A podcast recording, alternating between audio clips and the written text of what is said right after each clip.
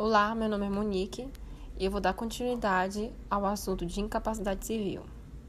Como nós já vimos, nós temos dois tipos de incapacidade, a absoluta e a relativa. A absoluta diz a respeito que o sujeito ele necessita de estar representado por pessoa com capacidade civil plena, e a incapacidade relativa impõe estar o sujeito aos direitos assistidos por pessoa com capacidade civil plena. É, mas atenção, em 6 de julho de 2015, foi sancionada a Lei nº 13.146-2015, o Estatuto da Pessoa com Deficiência, EPD.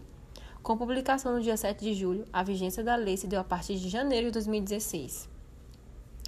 É, as alterações mais substanciais da lei nova no âmbito do Código Civil deram-se na teoria das incapacidades e no direito de, de família. E sobre essa modificação nós vamos ver a seguinte, a seguinte lei. A redação anterior ao EPD dizia que, no artigo 3 são absolutamente incapazes de exercer pessoalmente os atos da vida civil os menores de 16 anos, os que, por enfermidade ou deficiência mental, não tiverem o necessário discernimento para a prática desses atos. Os que, mesmo por causa transitória, não puderem exprimir sua vontade.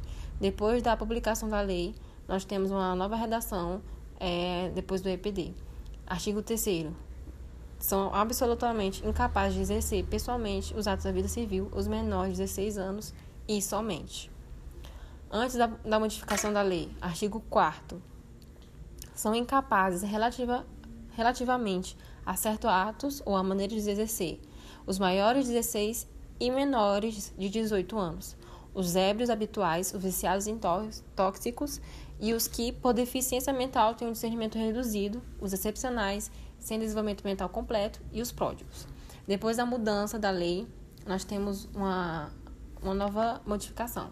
Artigo 4 São incapazes relativamente a certos atos ou a maneira de exercer.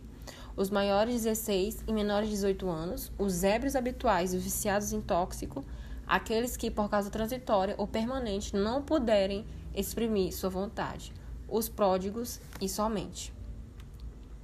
Como nós vimos, é, a partir disso, né, os deficientes, por força do mesmo artigo 6 da Lei 13.146/2015, né, passa-se a admitir agora que a prática de atos da vida civil sem interpelar a pessoa, até então vedada a eles, como por exemplo o casamento, a constituição de união estável, o, livre, o exercício livre né, dos direitos sexuais e reprodutivos, bem como do direito de planejamento familiar e do direito de guarda e adoção.